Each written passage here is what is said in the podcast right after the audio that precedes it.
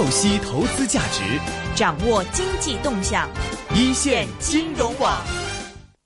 OK，我们现在电话线上是接通了大智慧执行总裁是洪荣先生，洪总您好。你好，啊，大家好。OK，A 股已经站上了五千点，那么今天又突破了五千一百点呢，怎么嗯怎么看现在市况呢？您？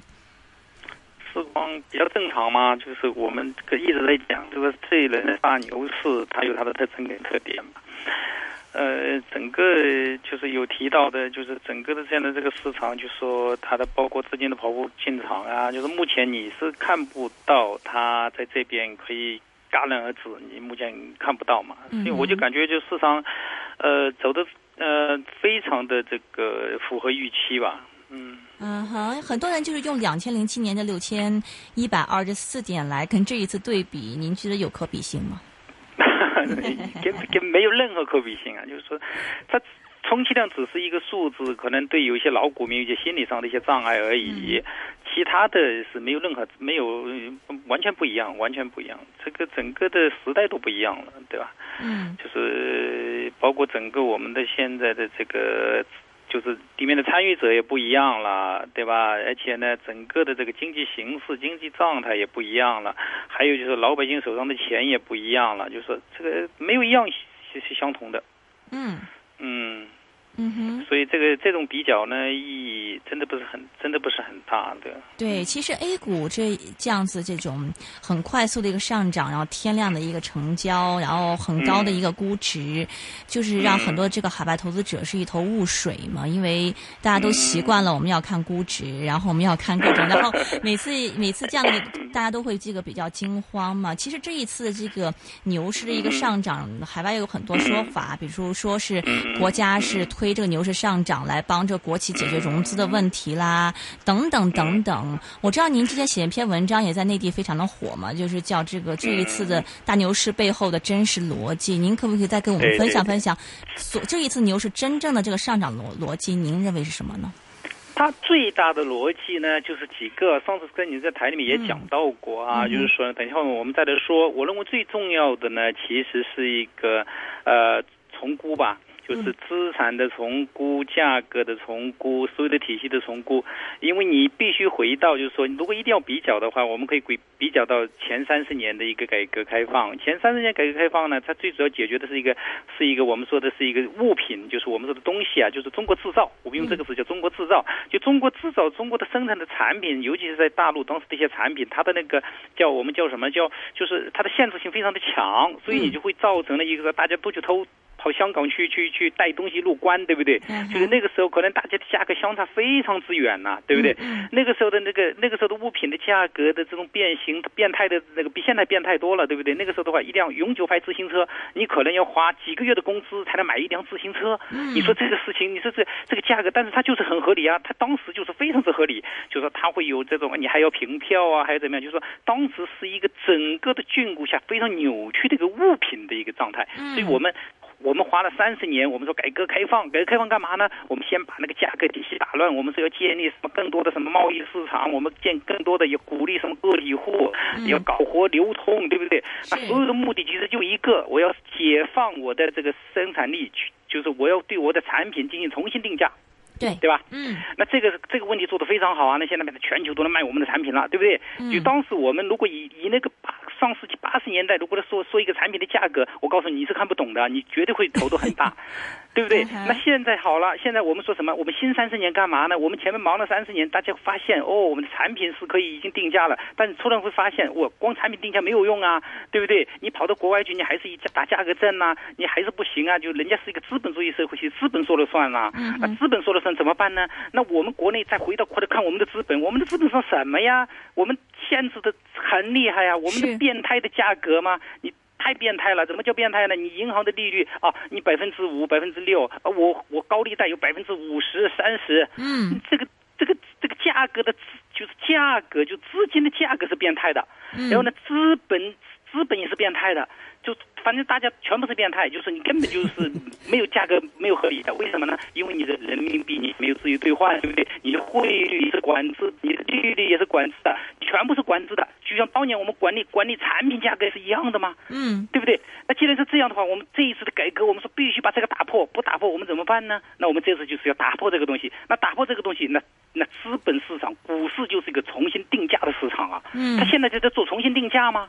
就证明原来过去不合理吗？这肯定有问题吗？是你过去定的不合理，那什么合理呢？没人知道什么合理。为什么？因为你如果回到上世纪八十年代，我们怎么知道一个东西应该多少钱呢？因为你根本没有市场化嘛。就等我们市场化了，我们很多哎，现在我们打破很多东西，对不对？我们把把这个把规则改了，对不对？我们把很多东西弄掉了。所以我前段时间讲过的，我说这一轮你看你要看懂它很容易看呐、你看前三十年，前三年怎么赚钱的？对吧？我前三十年我跟香港呢赚了很多钱，为什么呢？哦，那也，好像内地要搞物品流通啊，那我我香港有有有有有优势啊，那我就可以做很多的事情，对不对？那现在是什么呢？啊，现在资金层面又这么做了，那你可以在资金层面你可以哎呀又搞活了嘛，又怎么样，对不对？就这么样的。那前三十年我们还有一句话叫要致富先修路嘛，那修的是什么？高速公路吗？那这一次我们修的是什么？资本市场的高速公路吗？我上次您电台也讲过，那沪港通就是个资本市场高速公路嘛，你把它用好，对不对？嗯所以说整个的你就顺着这个去讲，然后呢，最后的发现你把这个整个体系打破，那我们再来思考这个问题，那就证明有问题了。那很多上市公司的估值肯定有问题，为什么呢？你是用人民币计价的不？嗯哼，你是你是你是有很多的这个叫什么？你是以那种禁禁锢下的这个这个资本的理解定的价吧，对不对？嗯而且你是用老经济定的价，对不对？嗯我现在的未来我要发展的不是你这玩意啊，我我要跟你重新定价。还有就是过去你是拉郎配，对不对？你是你莫名其妙两夫妻，你非要让人家两对分居，你也不让人家住在一起。那现在我们南北车，我们啊你们你们结婚了，你你你就应该是一家人嘛，干什么呀？嗯对不对？那所以说这个的话，就过去的你很多的这种扭曲的那这个那种变态的一种方式，你必须把它打破，重新来嘛，就重新组合资产，重新组合产业，重新整合，对不对？嗯嗯我们再来资本上再来给你重新定价。哎，过去那个价格不合理。那还有一个最大的一个原因是什么呢？就是我们说的流通领域嘛。嗯那就流通什么？就过去我们的很多东西限制你流通的。就嗯中国的很多的资本是不让你流通，那不让流通，它的价格肯定便宜便宜啊。嗯就像过去的我们的那个大小非，就是那个所谓的所谓的那个那个法人股、国家股不让流通的时候，上一轮大牛市，你让它流通了，立马到六千点，对不对？嗯嗯就是我们叫流动溢价嘛，流通溢价嘛。流动溢价，对不对？你只有流动了，你才会有溢价。所以我们现在建多层次资本市场，把中国的很多的资本资产都变成证券化。证券化是什么意思？标准化，标准化就可以流通，一流通就会溢价嘛，它价格就上来了。所以很多整个都是重新定价嘛。嗯那还有一点就是，很多人说，哎，A 股跟 H 股为什么香港价格便宜，A 股贵？啊，很简单的嘛，我的流通性比你好嘛，对不对？我一万多，我两万亿的交易量，你才多少交易量吗？嗯哼，我很容易流通吗？嗯你的你你的流你的流通很差很差吗？对不对？嗯那你你流通那么差，你怎么可以跟我比呢？对不对？嗯所以所以说呢，就是你把这些东西一理解了之后，哦，原来即使我们很科学啊，一用的就是你西方的科学的理论哦。对不对？那你你你你怎么能说他不不理解他？你老是说他不合理、老是说他这个地方不是价值投资，那个你什么叫价值投资？你告诉我。其实我就感觉整个的，如果你把这个体系逻辑关系弄清楚了，就非常清楚。所以我是说，嗯对。不不过您刚刚也提到嘛，就像嗯前三十年就很好理解嘛，前三三十年，啊、那时候这个商品刚刚有开放的时候，你随便你跑到香港买一点什么东西，然后你到大陆一倒腾，你就可以赚很多钱嘛。但是后来慢慢的这个慢慢这个市场化打开了以后，这个商品这个定价其实越来越跟国际接轨嘛。比如说我在有些这个有一些的这个商品连锁店的这个商品，我在美国买价钱可能跟在中国买价钱是差不多的，所以这也是我们不理解的原因。那你看但 A 我就股对我 A 我 A 股知我知道你的意思嗯嗯我知道你意思，你你讲的就是那个产，那个我们可能花了三十年时间了。嗯你想明白这没有？哼啊哈，我们花了三十年时间才达到你那个理想状态，对不对？嗯但那个理想状态也是价格归价格，有些会变低，有些会变高。嗯就像自行车就变低了，价格就变低了。嗯但有些产品可能会价格变高，因为过去我们那时候还有很便宜的东西呢，嗯对不对？那个时候的话，你说国内的很多东西便宜，房子便不便宜？那个时候便宜啊，那现在贵啊，对不对？对那那个时候自行车很贵，但是现在自行车便宜了，嗯对不对？这就重新定价，对不对？那资金其实是一样的。你现在的，我认为像香港人现在做生意是什么？你说你做资金的生意嘛，内地的资金的价格绝对比你香港贵多了。嗯贵非常的多，对不对？那我们现在定价我们的这个定的非常贵，我们的资本市场其实是根据这个是有关的。就像我们说，你降息的话，股市会涨，对不对？嗯这个是西方理论，对不对？嗯那我们现在是变态的资金价格，我们的资金价格很可能黑市上是百分之三十，嗯哼，对不对？那我这个要下来啊，我慢慢都下来啊，我下来，我下的越低越低越低，甚至甚至我哪一天我银行的存款的利率就是百分之零点二五啊，嗯哼，我的这个利息呢到了零点二五的时候，你说我股市应该怎么定价呢？你现在你那我股市肯定涨啊，就相当于我要降息多少啊？我还降息降十倍的，对不对？嗯就是说，我就说什么，我打破什么哈，就说。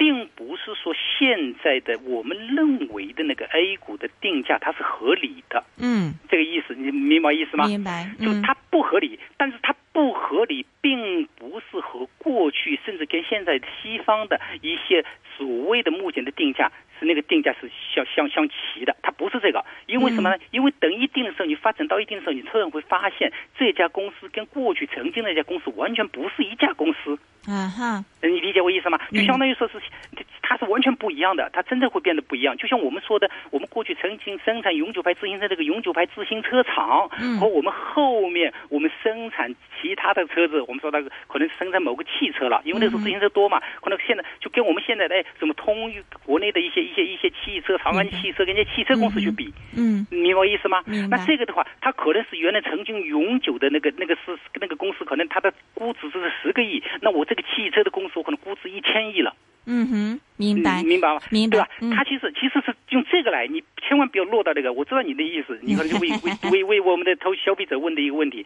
就说嗯大家会很容易陷到这里面去。嗯哼，你所以你必须跳出来，就说产品跟资金是不一样的。嗯资本也是不一样的。就说人，我们讲人民币好了，你说人民币现在的估值六块多，它是合理吗？我告诉你，肯定不合理，因为全世界都在认为它不合理，嗯哼，对不对？嗯它是不合理的。所以我们说，它将来会重新定价，定到可能我们谁都搞不清楚它应该是怎样的一个人民币跟美元的一个定价，究竟是怎么样是比较合理的。现在大家看不出来，嗯，所以到那一天你再来看市场的时候，你会发现哇，原来是这样的，嗯它这么的合理呀、所以说，但这个时候你说怎么办？所以我曾经在你们电台就讲过，我说那资本上必须先长胖，对不对？嗯你把它做的，你就说什么意思呢？你必须变得它有定价能力，对不对？嗯等它有了定价能力，它才能找到它的定价的一个真正的定价，对不对？嗯所以说这个呢，就是说你甚至说现在正在这么一个过程中，现在我刚刚开始市场化的进程。嗯哼。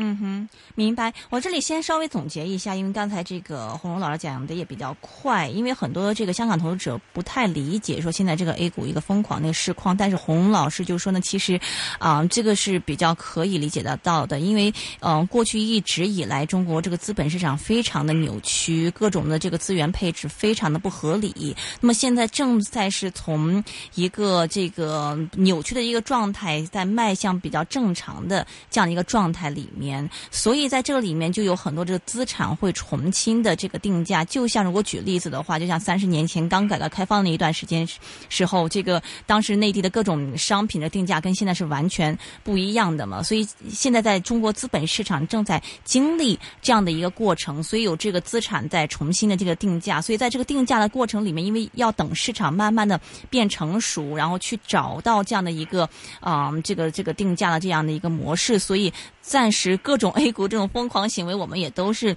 啊、可以理解的，在这个现在这个状态，大概是这样的，对的？嗯，OK，对的，就像就像前三十年我们讲产品，那个时候有些产品刚开始开放的时候也炒得很高。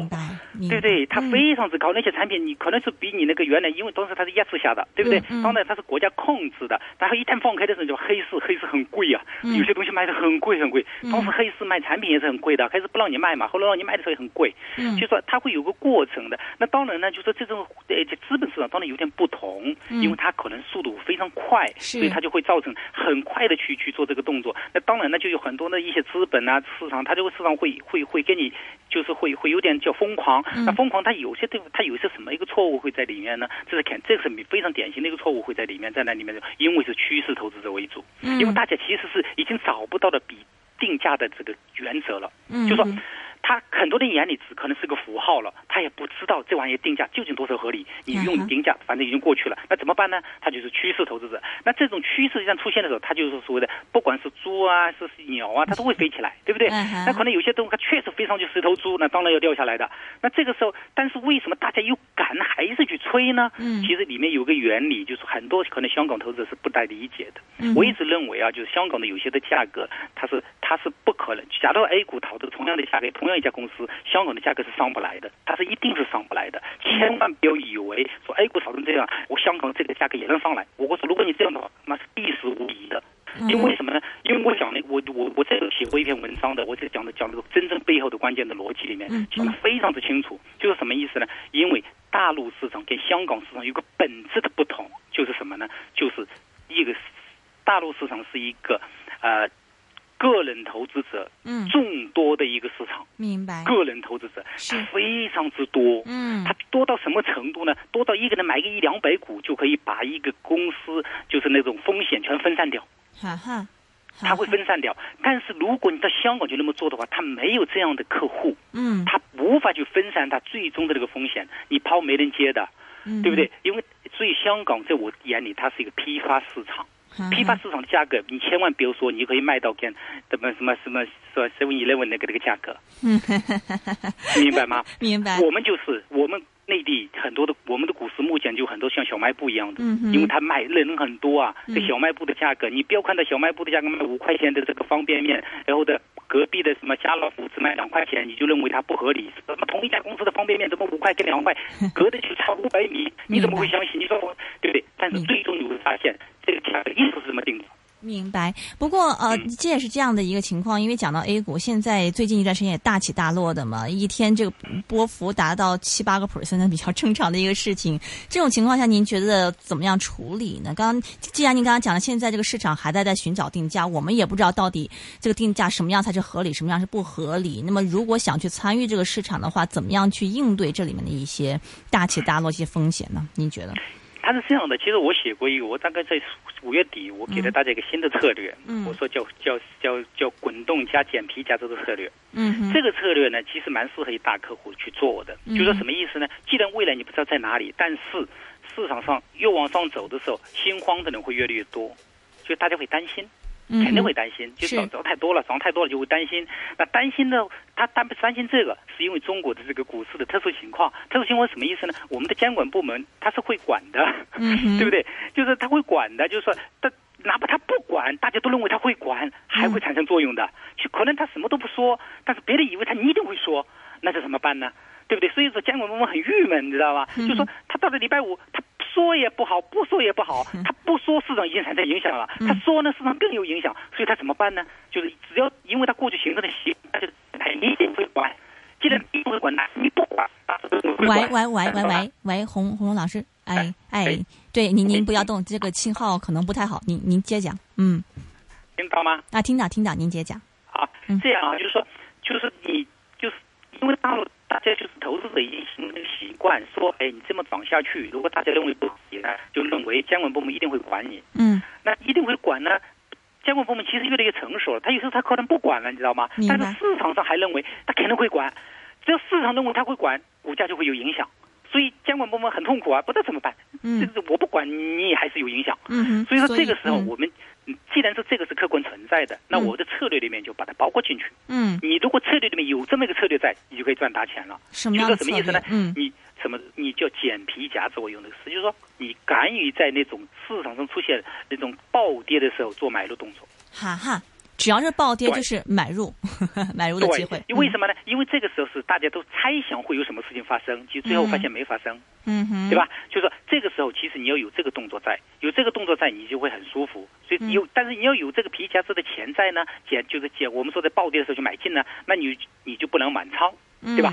这个这个这个是，否则的话你就没钱嘛，对不对？所以这样的，你不满仓又这么在做的时候，你会发现你心态很舒服。嗯，那你就哎，风口在哪里的时候，你就在哪里做，对吧？等风口撤的时候，你就撤。但是你又不是满仓，你很舒服，你会用那个皮夹子来来弥补你的可能这个本来是持仓的一个损失，但是又给大家一个给自己一个特别好的心态。所以我给过一个叫叫攻击性策略和一个保守性策略，这两个策略其实现在证明非常之好。是，不过还是个问题，就是嗯，嗯您您您还您认为这个这个嗯资本市场是不断地在在扩大嘛？这是肯定是未来一个大趋势。但这个资本市场这个整体的规模扩大，是不是就意味着这个指数慢慢就一定会上涨呢？您觉得这个股票价格会一直这样的涨上去吗？它它是这样的，嗯。我就感觉它是就像我原来讲的一个方法，它是一个叫慢牛。嗯。我我承认它是个慢牛，但是它是一个锯齿状的慢牛，它是一个板块轮动式的，嗯嗯，就是板块轮动式的，可能你以以半年为轮动轮动区间，有可能。嗯嗯，有可能就是三个月到半年，嗯就时间很长。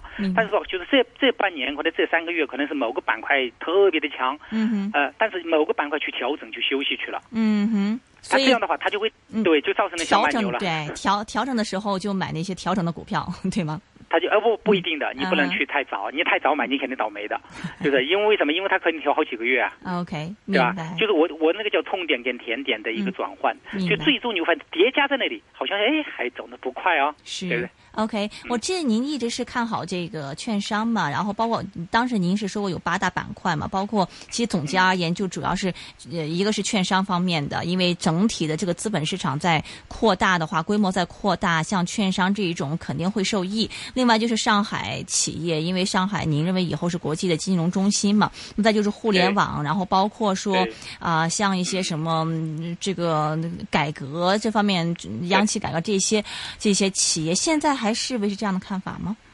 这样的，因为原我的原理是这样的，因为既然是重新定价的话呢，嗯其实它最大的一个就是什么，就是一个过去的曾经的一些一些这个叫什么叫我们说的叫不合理，嗯就是它需要重组重组。嗯重组是什么呢？重组有几种方式，要么就是说合并，要么就是收购，嗯对吧？就是因为它过去不合理嘛，它就会重新定价，就是把资本市场就是这在市场上就重新组合。